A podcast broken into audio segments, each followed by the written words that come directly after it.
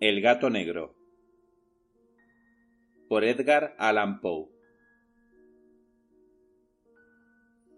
No espero ni quiero que se dé crédito a la historia extraordinaria que voy a referir. Tratándose de un caso en el que mis sentidos se niegan a aceptar su propio testimonio, habría de estar realmente loco si así lo creyera. No obstante, no estoy loco y, con toda seguridad, no sueño.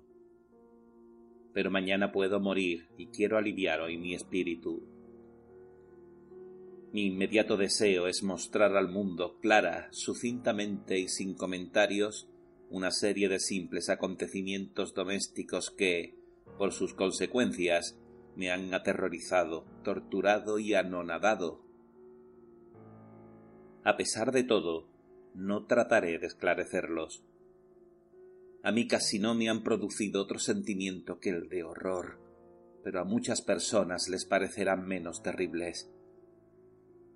Tal vez más tarde haya una inteligencia que reduzca mi fantasma al estado de lugar común.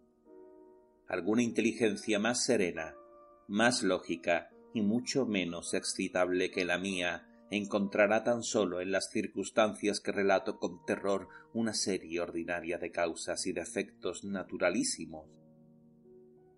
En mi infancia me distinguí por la docilidad y amabilidad de mi carácter. Tan notable era la ternura de mi corazón que había hecho de mí el juguete de mis amigos. Sentía una auténtica pasión por los animales, y mis padres me permitieron poseer una gran variedad de ellos, Casi todo el tiempo lo pasaba en su compañía y nunca me consideraba tan feliz como cuando les daba de comer o los acariciaba.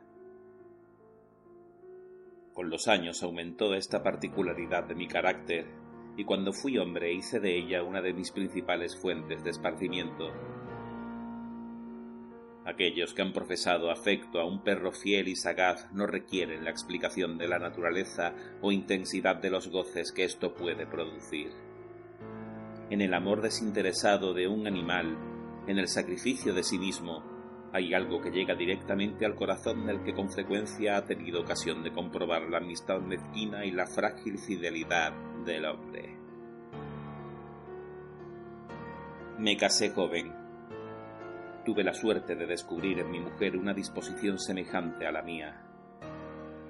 Habiéndose dado cuenta de mi gusto por los animales domésticos, no perdió ocasión alguna de proporcionarme los de la especie más agradable. Tuvimos pájaros, un pez de color de oro, un magnífico perro, conejos, un mono pequeño y un gato. Era este último muy fuerte y hermoso, completamente negro y de una sagacidad maravillosa. Mi mujer, que era en el fondo algo supersticiosa, hablando de su inteligencia, aludía frecuentemente a la antigua creencia popular que consideraba a todos los gatos negros como brujas disimuladas.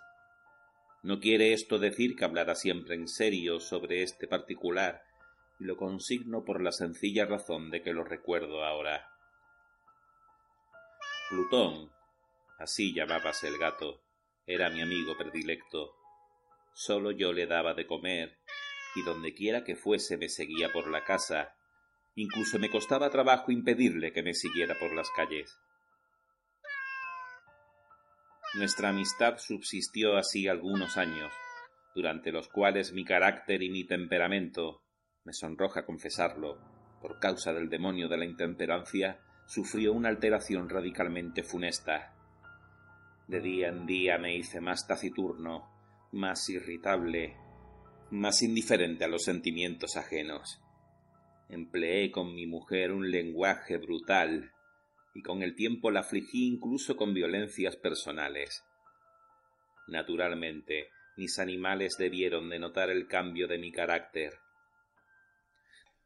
No les hacía caso alguno e incluso los maltrataba. Sin embargo, por lo que se refiere a Plutón, aún despertaba en mí la consideración suficiente para no pecarle. En cambio, no sentía ningún escrúpulo en maltratar a los conejos, al mono e incluso al perro, cuando por casualidad o afecto se cruzaban en mi camino. pero mi mal iba progresando porque... ¿Qué mal no progresa cuando tiene su base en el abuso del alcohol?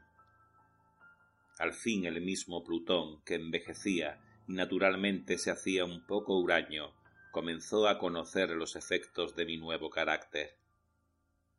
Una noche, con ocasión de regresar a casa completamente ebrio, me pareció que el gato evitaba mi presencia. Lo cogí, pero él, horrorizado por mi violenta actitud, me mordió en la mano produciéndome una leve herida. Repentinamente se apoderó de mí un furor demoníaco. En aquel instante dejé de controlarme. Pareció como si de pronto mi alma original hubiese abandonado mi cuerpo y una ruindad suprademoníaca, saturada de ginebra, se filtrara en cada una de las fibras de mi ser.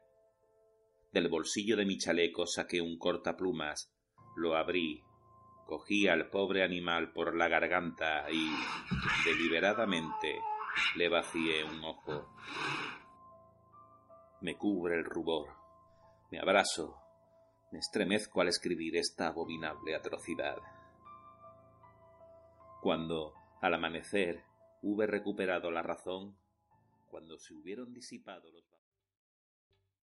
¿Te está gustando este episodio? Hazte fan desde el botón Apoyar del podcast de Nivos. Elige tu aportación y podrás escuchar este y el resto de sus episodios extra. Además, ayudarás a su productor a seguir creando contenido con la misma pasión y dedicación.